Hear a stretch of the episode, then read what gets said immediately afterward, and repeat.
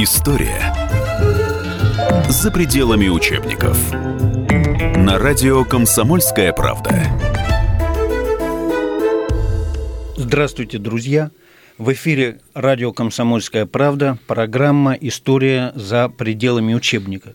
В студии я, журналист «Комсомольской правды» Евгений Черных и наш гость Юрий Вадимович Тавровский, профессор Российского университета дружбы народов, востоковед, автор книг о Китае и документальных э, фильмов, в том числе первой в мире биографии нынешнего китайского лидера Си Цзиньпина.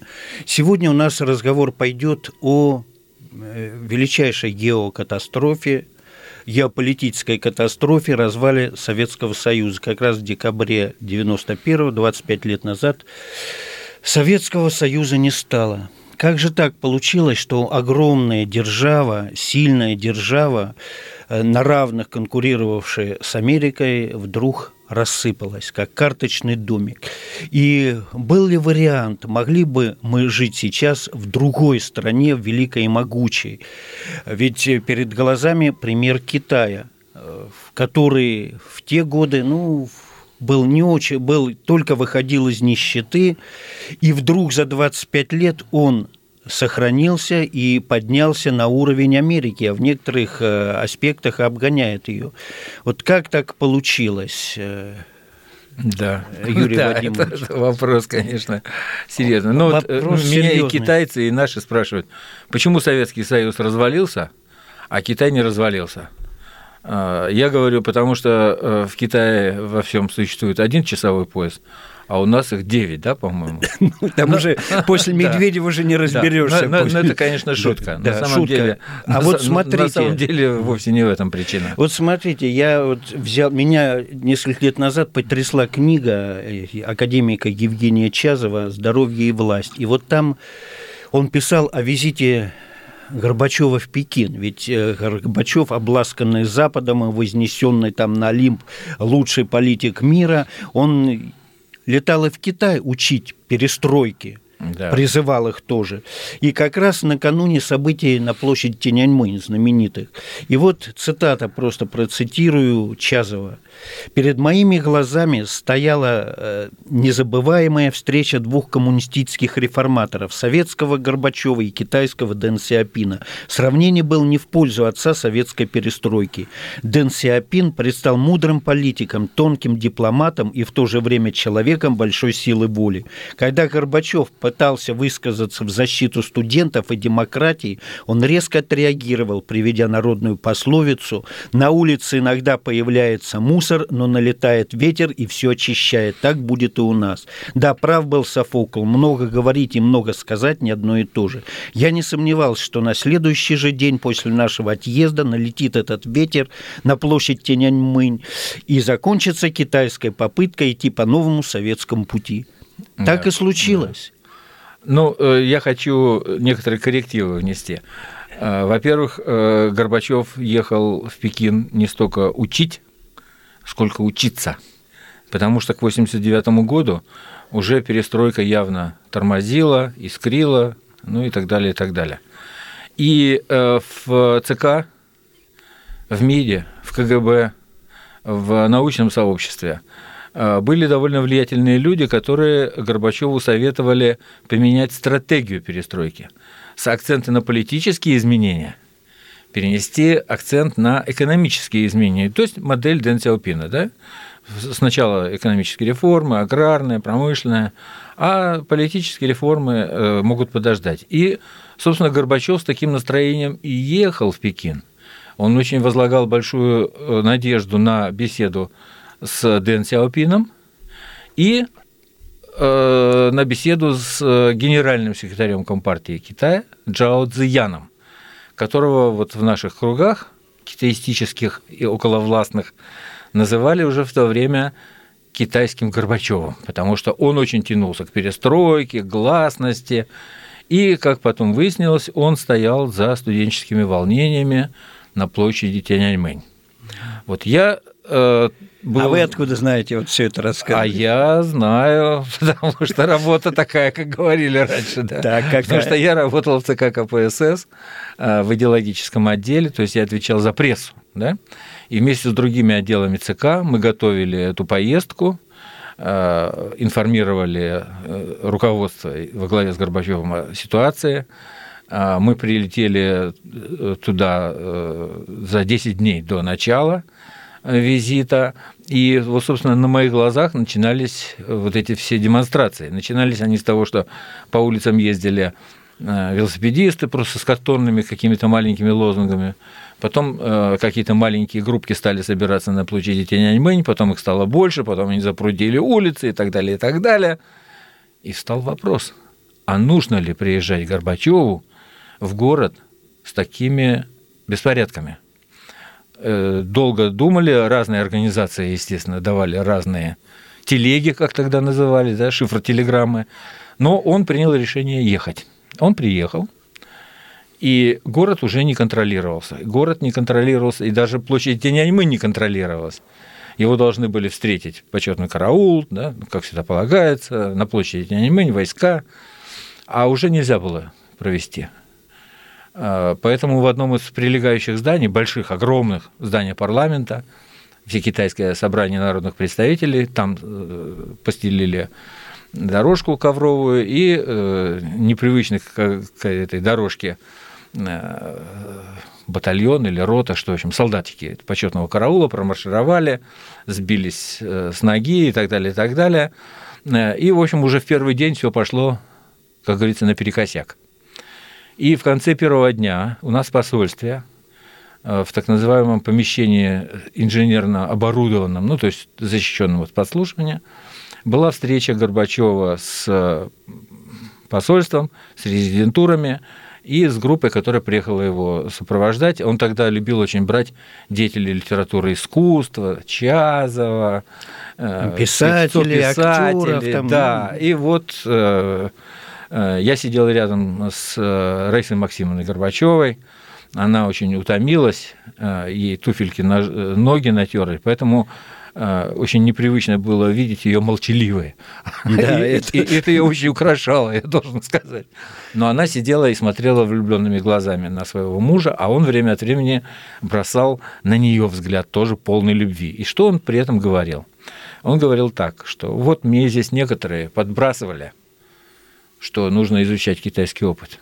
Надо идти по китайскому пути. Мы не пойдем по китайскому пути, иначе мы придем к тому, что у нас на Красной площади будет вот такое же безобразие, как сейчас на площади Тяньаньмэнь. Поэтому все, перестаньте мне это подбрасывать, и мы пойдем своим путем. У нас есть перестройка, и мы ее будем продолжать.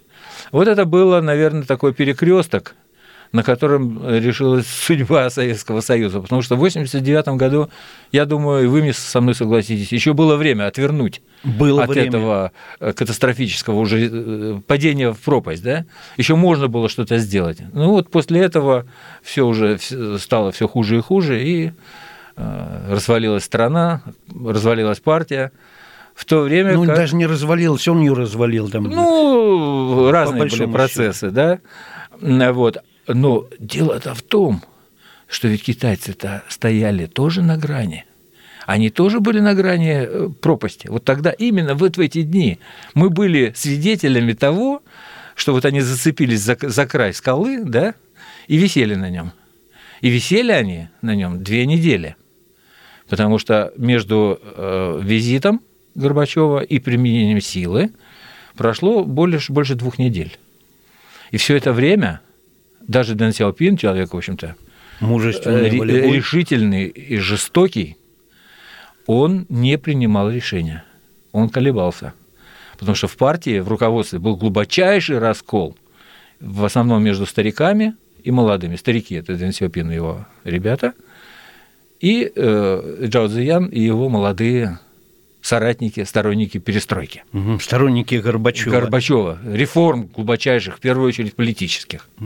А сейчас у нас небольшой перерыв. Оставайтесь с нами, друзья. Мы вернемся через несколько минут.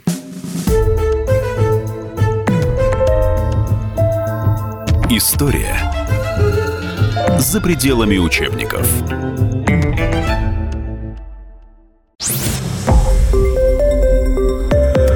Радио «Комсомольская правда». Более сотни городов вещания и многомиллионная аудитория. Хабаровск 88 и 3 FM. Эм. Тюмень 99 и 6 FM. Эм. Кемерово 89 и 8 FM. Эм. Москва 97 и 2 FM. Слушаем всей страной.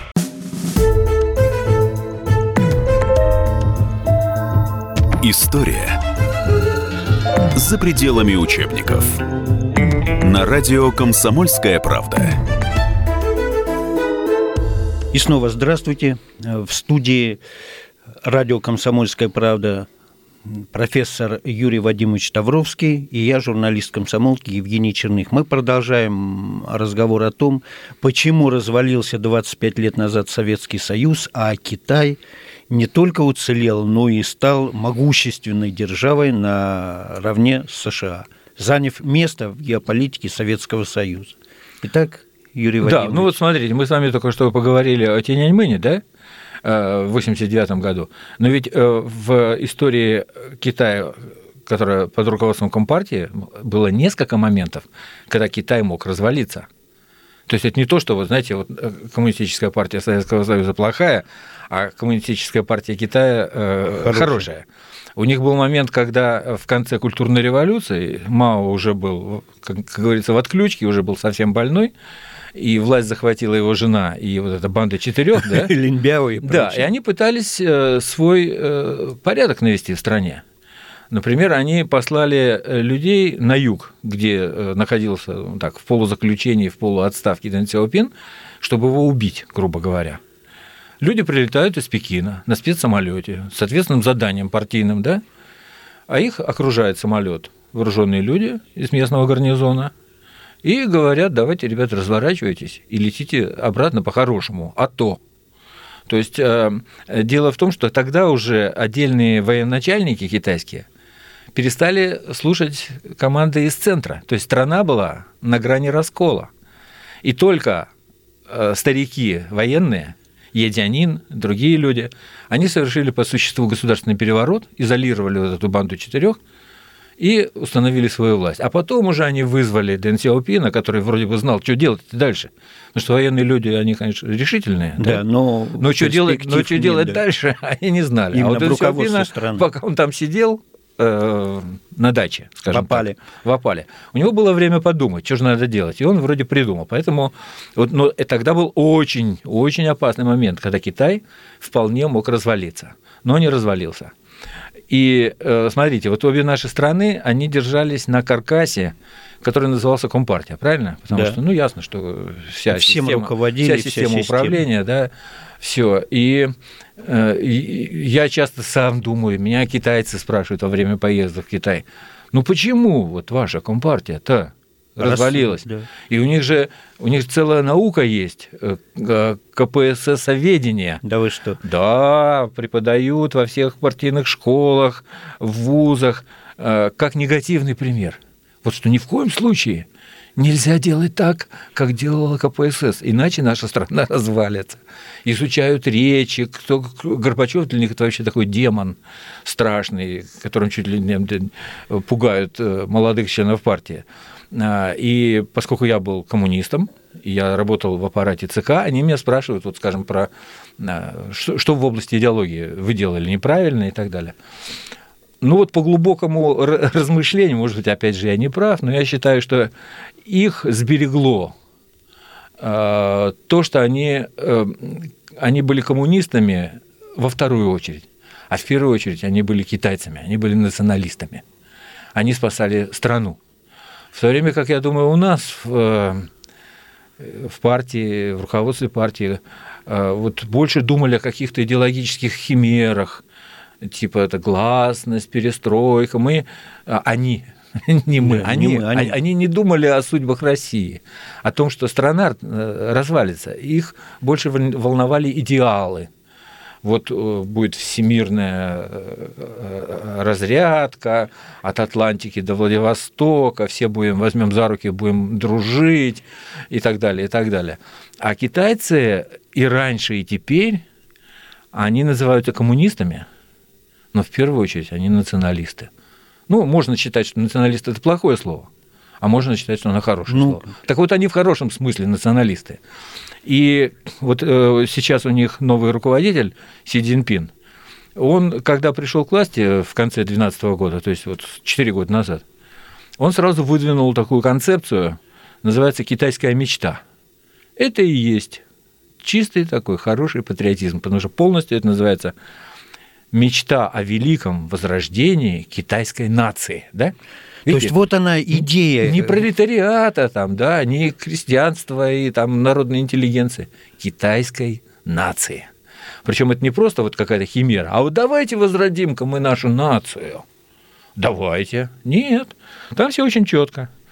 Значит, возродим мы нашу нацию к 2049 году. Почему 49 году?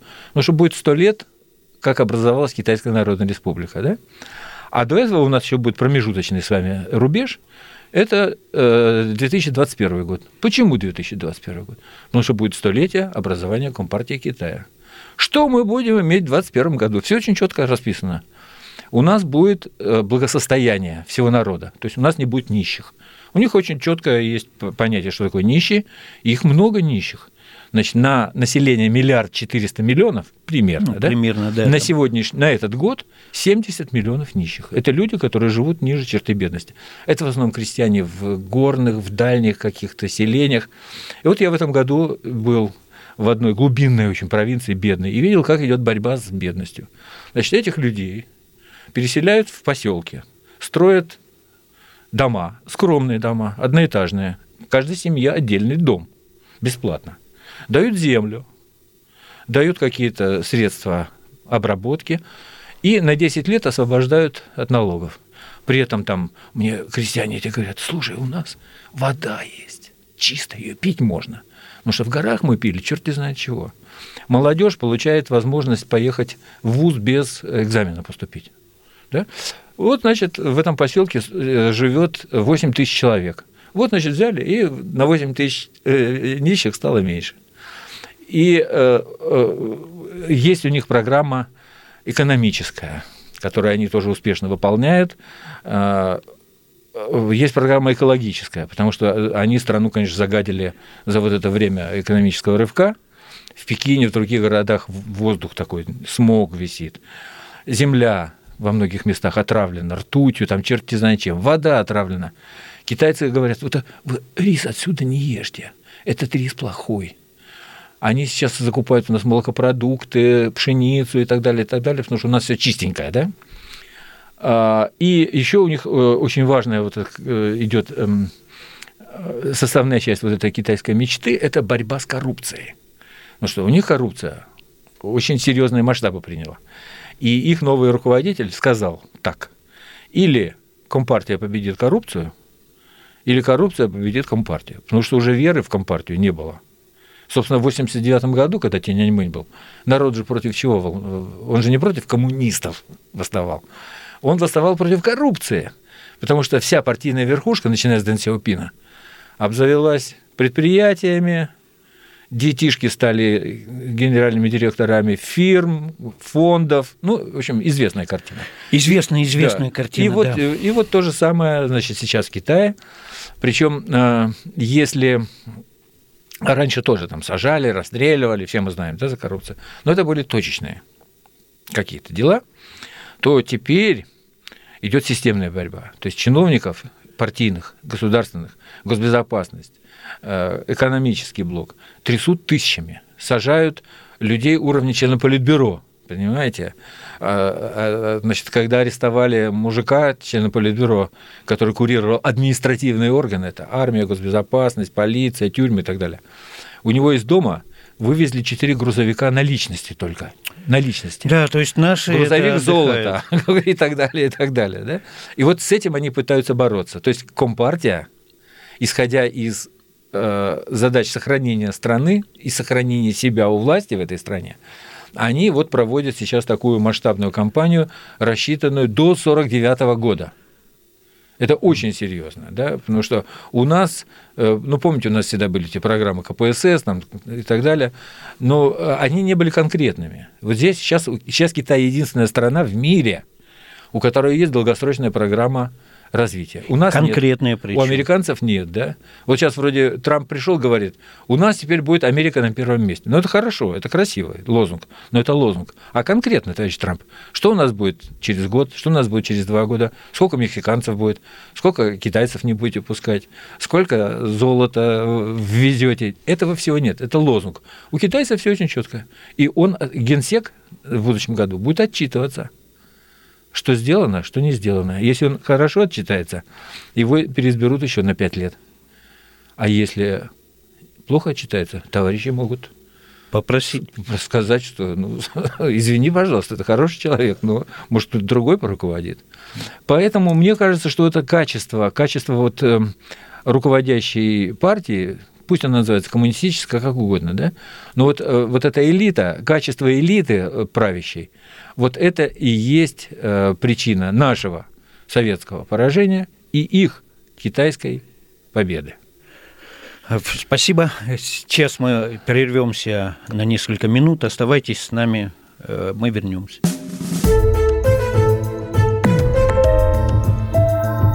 История за пределами учебников.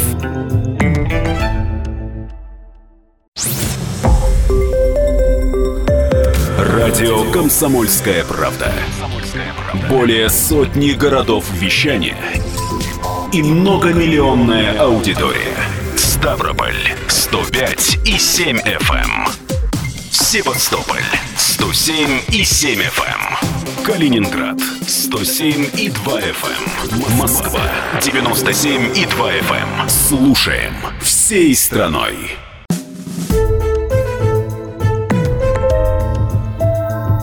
История за пределами учебников. На радио «Комсомольская правда». И снова здравствуйте, друзья. Э, в эфире радио «Комсомольская правда», программа «История за пределами учебника». Мы продолжаем разговор с нашим гостем, профессором Юрием Тавровским, о том, почему развалился 25 лет назад Советский Союз, а Китай занял ее место э, нашей страны э, на геополитическом небосклоне. Итак, вот что же, Юрий Вадимович, пошло у нас не так вот по сравнению с Китаем, который ведь тоже был на грани развала? Ну, э, опять же, причин, конечно, много. Вот давайте возьмем такой вопрос, как, например, национальный вопрос. Да? Угу. Вот я хорошо помню, как в те годы все говорили, вот нас объедает там Средняя Азия. Вот нас объедает Кавказ, мы слишком много денег отдаем, да?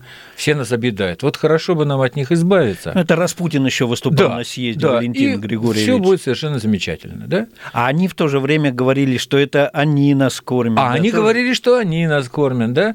И опять же, КПСС так развивалась, что она позволила на местах, вот в этих республиках, э, создать элиты местные, которые вполне были уже готовы править да, захватить своими, власть. своими республиками, да, потому что, ну, скажем, вот э, там Казахстан, Таджикистан, у них э, ну, не было раньше государственности до Советского Союза, такой вот четкой государственности в современном понимании, да, и только благодаря, да, только благодаря, в общем-то, советской власти были подготовлены кадры, они получили обкатку, в том числе в Москве, да, тот же Назарбаев, который, в общем-то, планировался на роль не больше, не меньше, как э, премьер-министра Советского Союза, да, и он показал, что он может страной руководить, да, э, Алиев азербайджанский, то есть э, вот такие люди были выращены советской властью, а не кем-то, они не из космоса присланы, а, они были выращены, и как только э, появилась слабость Советского Союза, они стали... Э, да, где, э, где-то республики брали власть в свои руки, это Прибалтика, Украина, да, а где-то они сопротивлялись даже отделению от Советского Союза. Тот же Казахстан самый последний ввел свою национальную валюту. Среднеазиатские республики не хотели выходить из Советского Союза. Но, э, тем не менее, все так свершилось. Что, что мы видим в Китае? Китай ведь тоже не однонациональная страна. Да, там с уйгурами все, все думают, постоянно да, трясет. Да. Там 56 разных э, национальных меньшинств. 56. 56. И китайцев в Китае только 90%. Это много тоже, да? Но если мы э, учтем, что там миллиард четыреста миллионов, да, от него 10% – это 140 миллионов. Да, это да. Россия Это не китайцы, это не, не китайцы, живущие в Китае. Это не только уйгуры, это джуаны, у них огромная тоже республика, у них монголы, внутренняя Монголия, у них есть китайские мусульмане, хуэй их называют, у них своя тоже Нинтяхуэйский автономный район. А, и только только какие-то отдельные люди, в основном вот в Уйгуристане, в Синьцзян-Уйгурском автономном районе, они говорят о необходимости отделения. Да. Потому что у уйгуров в старину была своя империя, свое государство, они что-то там помнят. А вот, а вот мы когда-то, ой-ой-ой, да? А, а остальные прекрасно живут. Например, а, в Китае до недавнего времени было правило одна семья, один ребенок. А в этих национальных республиках, национальных э, областях, провинциях не было такого. А, то есть хочешь это два, касалось только два, китайцев. Да, хочешь а, три. Вот я был в, в Тибете, да, например, там э, э, был на слете прогрессивных женщин, слушал, они говорят, вот, мы свободные женщины, хватит и восьми детей, зачем же столько детей? Вот восемь и хватит, и делайте остановку, Однако. Иначе, да, иначе мы не сможем культурный уровень свой повышать, да, и вообще быть современными женщинами. И, э, и, то есть делалась скидка на это на это обстоятельство. Вот опять же, был я сейчас в Синдиане, был я был в вот этом Нетяхойском автономном районе, где мусульмане живут. Это вот в ноябре вы были? Нет, я в течение двух лет последних, я сейчас много езжу, я книжку новую пишу про шелковый путь. Поэтому всюду, где проходил шелковый путь, это пол Китая. Я сейчас путешествую. И э, вот я э, смотрю, э, строят на государственный счет огромные мечети. Вот я такую мечеть новую видел только в Казахстане, в столице Казахстана Астане. Вот там такую большую мечеть построили. Здесь я видел несколько.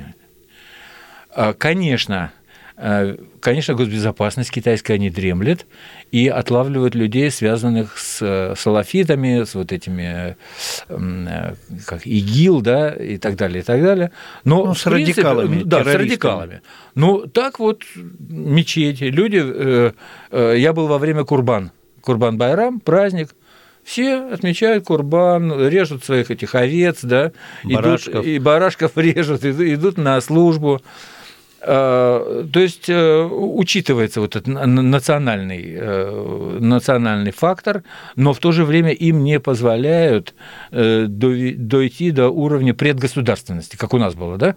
Узбекская ССР, есть парламент, есть то, есть все у нас даже, э, кроме России, Белоруссия и Украина были члены ООН, да?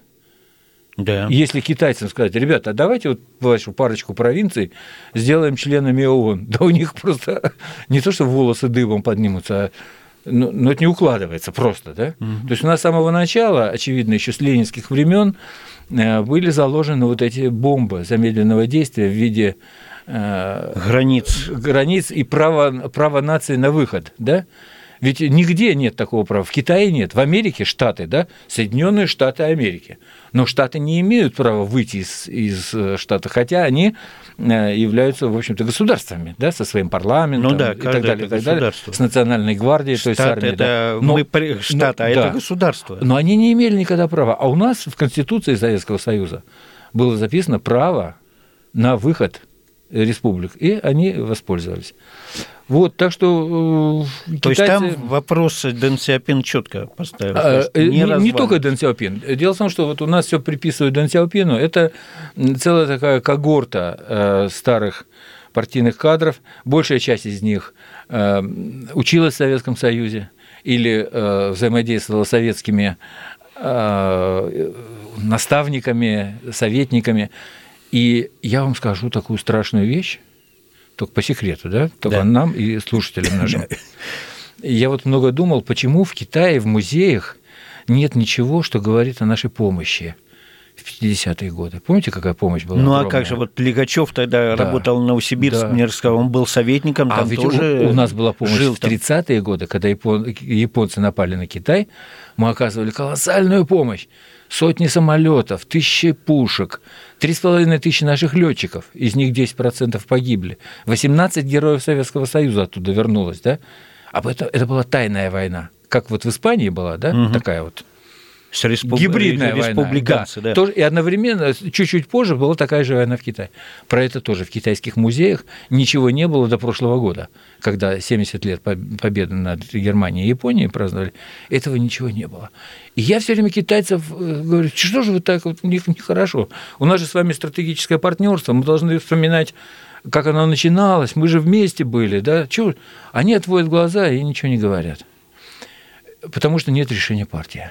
А я уже стал думать, э, ну а почему? И вот я понял. Они знают, что э, китайская компартия была создана нами, Коминтерном, то есть Советским Союзом. Да? То есть вот в это лоно китайское недовольство народа своим положением проникло семя, которое принесли советские инструктора. Произошло зачатие, и был первый съезд Компартии, на котором сидели тоже советские представители постепенно родился ребенок, да, он становился, рос под э, э, наблюдением наших, опять же, инструкторов, мы помогали деньгами, людьми и так далее, и так далее, и так далее. Наконец ребенок вырос под руководством Мадзудуна уже, и у него проявился Эдипов комплекс. Знаете, как сюда папу начинают тихо ненавидеть, критиковать и говорить, что вообще он нехороший. И вот тогда э, Мао Цзэдун разругался с Хрущевым. Все это продолжалось долго-долго, пока Горбачев не приехал, началась нормализация. Но это был такой, знаете, даже не брак по расчету, а просто вот поселились вместе. А когда Советский Союз развалился, они не на шутку напугались. Они, знаете, чего боятся? Они боятся дурной наследственности. Потому что если папа, советский КПСС, не смог да, развалился папа. Папа да. спился, грубо говоря, да? Спился. Или как спился, да, да. пошел по миру, да? То мы-то его дети. Нечто наша генетика тоже предопределяет, что мы кончим так же. И они страшно боятся. И поэтому они боятся напоминать лишний раз, что они дети КПСС, что Компартия Китая это законный ребенок со всеми его, в общем-то, дурными и хорошими наклонностями.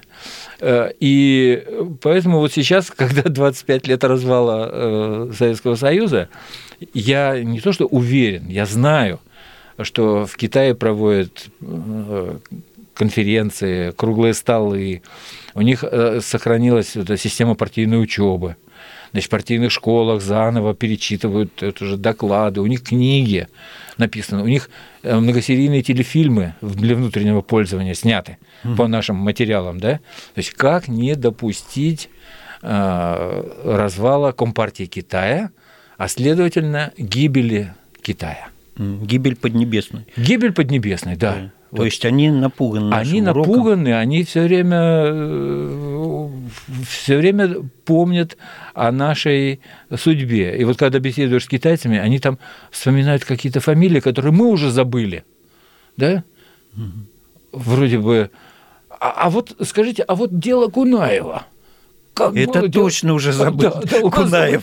А вот, а вот, э, вот, вот этот товарищ, он защитил докторскую диссертацию по, по делу Кунаеву, по Кунаеву в Китае, понимаете? И э, их много в центральных университетах всюду.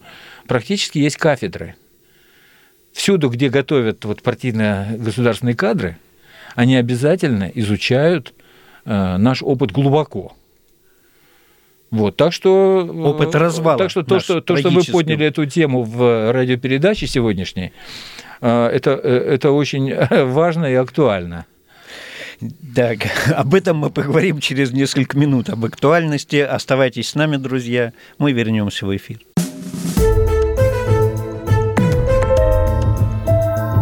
История за пределами учебников.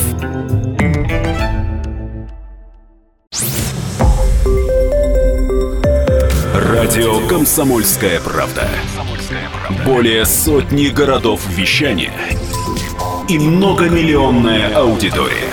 Хабаровск 88 и 3 FM. Челябинск 95 и 3 FM. Барнаул 106 и 8 FM. Москва 97 и 2 FM. Слушаем всей страной.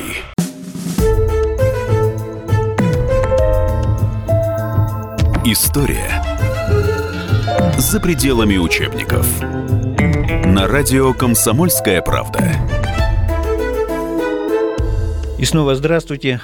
Мы продолжаем программу «История за пределами учебников» в студии э, профессор Юрий Тавровский и я, журналист «Комсомольской правды» Евгений Черных. Мы продолжаем рассказ э, о том, как раз 25 лет назад развалился Советский Союз и почему уцелел Китай. Итак, если коротко, Юрий Вадимович, вот резюмировать, э, что правильно сделал Китай – 25-30 лет назад, и что неправильно сделала, сделал Советский Союз. Ну, точнее, ну, Горбачев. Да. Там Дэн Сиапин да. был лидером, тут да. Горбачев. И какой э, вывод мы можем, и что мы можем перенять сейчас? Ведь не поздно, наверное, нам и сейчас учиться этому. Ой, не поздно, и, и, и очень своевременно. Не своевременно. Значит, смотрите, я думаю, что Дэн Сиапин, его роль в том, что он э, решил заняться экономикой. А, он сказал, что нам нужно переходить реку, нащупывая ногами камни. То есть он на самом деле не знал, что делать, как, куда, чего идти-то. И он решил шаг за шагом вот экономику восстанавливать. Потому что болтовни хватало в предыдущие 10 лет, вот эта банда четырех, культурная революция, революция лозунги, дацибал, вся вот эта фигня, да? Помним, помним. Народ, народ хотел, китайский народ созидатель, как и русский народ, да, они хотели что-то делать руками, они хотели трудиться на благо себя, своей семьи и своей страны. И он дал им эту возможность. И он начал потихонечку снимать запреты, которые были, идеологические эти оковы. И эм, э, он вернул из ссылки таких же, как он, репрессированных людей, которые в 50-е годы с нашей помощью строили Китай и очень успешно строили. Старых китайских большевиков. Старых большевиков, да, они их так и называют, большевик, большевик. И они стали нащупывать вот эти самые камни. Вот одного из таких вот ветеранов звали Си Джунтюнь. Он приходится папой нынешнему генсеку Си Цзиньпину. Его выпустили из лагеря, где он 16 лет провел. Он пришел к Дэн Сяопину, своему старому товарищу, они в пещерах жили тогда, э, спасаясь от гоминдановцев. И э, Дэн Сяопин послал его в Гуанчжоу, в Гон... рядом с Гонконгом. Потому что там творилось в то время что-то невообразимое. Э, зарплата в Гуанчжоу была в сто раз меньше, чем в Гонконге, поэтому люди переплывали реку, перебегали через колючую проволоку и так далее, и так далее. Поехал туда этот Си Джун Сюнь, посмотрел, что там творится, и приехал к Дэн Сяопину и говорит, ну что, стену построить шестиметровую, все равно будут перелезать. Вырыть рвы какие-то там, перепрыгнут, да. перепрыгнут. Давай лучше вот э, попробуем э, э, экономическое возрождение там сделать. Давай вот как вот мы с тобой были вот в этих свободных, этих не свободных, особых зонах, контролируемых Компартией, давай сделаем такую особую зону. И вот они сделали тогда две первые особые экономические зоны где было можно использовать западный капитал, где зарплаты стали расти. И мы знаем, что сейчас город Шэньчжэнь, в котором 12 миллионов человек, а когда туда приехал Си Джунсюнь, там единственное здание было пятиэтажное, остальные там какие-то халабуды были, да?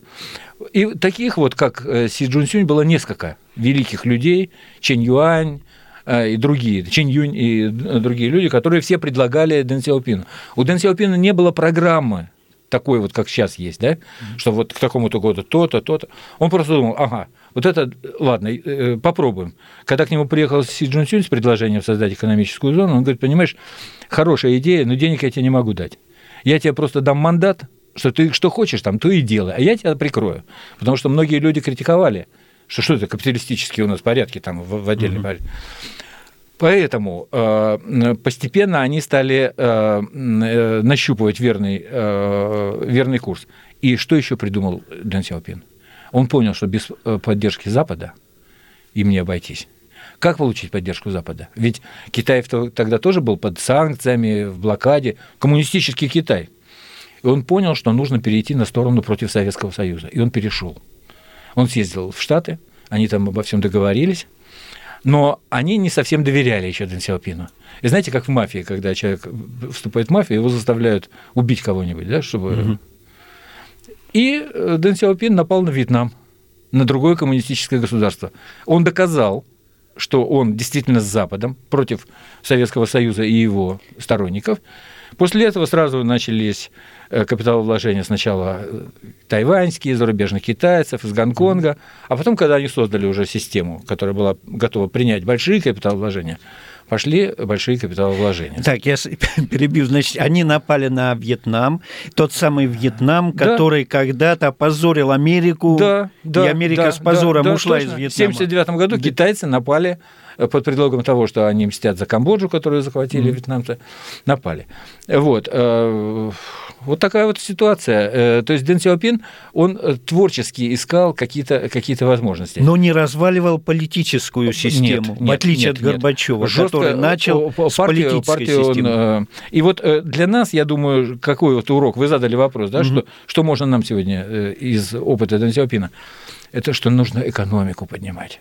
Очень хорошо, что у нас наши самолеты бомбят позиции джихадистов, да, что все восхищаются Путиным, но это, это внешняя да, политика. Это наш внешний контур. А внутри-то у нас с экономикой, мы же сами знаем, что кризис, кризис и ухудшается. То есть э, вот э, если бы Путин был Дэн Сяопином, то он начал бы, конечно, с того, что э, провел бы реформы в области экономики. С этого надо начинать, понимаете? Поскольку и китайцы, и мы, мы марксисты были, да, мы знали, что главное – это базис. Так вот, базис это и есть. Базисом э, надо заниматься экономикой, потому что долго мы не протянем, если у нас будет экономика слабая. А китайцы, смотрите, они в области внешней политики вроде тихонько. Да, они никуда до не лезут. До последнего не, ну, времени. стали лезть да, со, с островами этими, да. Но в первую очередь они занимаются экономикой. И сейчас Америка у них в долгу, да. 1 триллион 200 миллиардов долларов Америка должна Китаю. И Америка в лице Трампа кричит, остановите этот экспорт, мы не можем больше да, переваривать. Да, да, мы стену да, поставим из тариф, да. тарифов. Это, они же капитулируют, потому что китайцы играют по их правилам, по правилам свободного рынка, и они обыгрывают. А ведь Почему? еще недавно и это коммунистическая, держава, это коммунистическая держава, которая так организовала дела под руководством Компартии, что они обыгрывают многомудрых, э, многоопытных империалистов, империалистов да, и, в общем-то, ставят их на колени в этой, э, в этой игре, которую те самые затеяли. Ведь мы тоже могли бы так. Конечно, конечно, Сейчас. конечно. Мы-то, мы, у нас-то мы, уровень могли... был выше конечно, 25 без... лет назад, ну, 30 у лет назад. У нас сейчас мы в некоторых областях науки и техники мы гораздо выше, чем китайцы. Они не дотягивают, они продолжают изучать наш опыт. И тогда, в 1989 году, я думаю, был, был шанс – ну вот если бы приехал э, Горбачев на площадь, где э, с цветами его встретили бы китайские дети, а потом его привезли бы к Дэн и Дэн рассказал бы ему о своем опыте и так далее, и так далее, и наш замечательный Михаил Сергеевич приехал бы домой и сказал, вот, теперь мы займемся сейчас экономикой, хрен с ней с гласностью, да, да, давайте, да, да. давайте лучше вот э, народ накормим для начала. И был бы Советский Союз, была бы мощная страна, была бы мощная экономика, экономика, не нужно было бы кровь проливать. Сколько крови мы пролили в нашей советской крови, да? в Средней Азии, на Украине, в Прибалтике. Обошлась-то нам... Э, Хотя вся, и бескровный развал СССР на, обошелся на большой... Тяньаньмэнь по максимальным оценкам 3000 человек убили. С обеих сторон причем. Потому что эти студенты, так называемые, они тоже были вовсе не ангелами и отрезали головы, потрошили солдат, сжигали танки и так далее. Там, там все было. Ну, 3000 человек, да? Но Великий Китай. Да, 3000 человек из э, да, более миллиарда, да. который и, был. И вот сейчас, э, действительно, к 2021 году э, огромная нищая страна, которая вся была нищая, у них больше не будет нищеты. Понимаете? А к 1949 году я уверен, что Китай будет самой великой страной мира. И все это благодаря тому, что правильно э, выбрана стратегия под руководством э, правильной организации, которая называется Коммунистическая партия. Но я, ее, деле... но я ее сравниваю, знаете, с чем? С, чем? с мощной компьютерной сетью. Вот если современными методами, да? Вот э, сеть, вот стоят сюда компьютеры, и все это идет на сервер. Большой сервер есть, который называется ЦК. Причем это не просто там сидят аппаратчики, это куча институтов, центров исследовательских. Они разрабатывают программы развития. У них очень хорошая связь между вот партийным руководством и научным миром, кстати. Да? Там разрабатываются решения, и через э, вот эту компьютерную сеть поступают, э, и вся страна управляема, она вся управляема. Бывают э, какие-то недостатки, они принимают решения, корректируют. У них тоже свои проблемы есть, и немалые. Одна, одна коррупция чего стоит. Но страна идет вперед. Поэтому и для нас еще не все потеряно. Мы еще тоже будем великими. На этой оптимистической ноте мы завершаем нашу программу «История за пределами учебников». В студии был профессор-востоковед Юрий Вадимович Тавровский, я журналист комсомолки Евгений Черных. До новых встреч в эфире, друзья.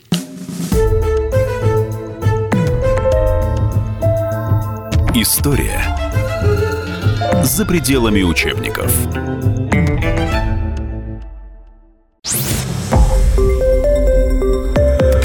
Радио «Комсомольская правда». Более сотни городов вещания и многомиллионная аудитория.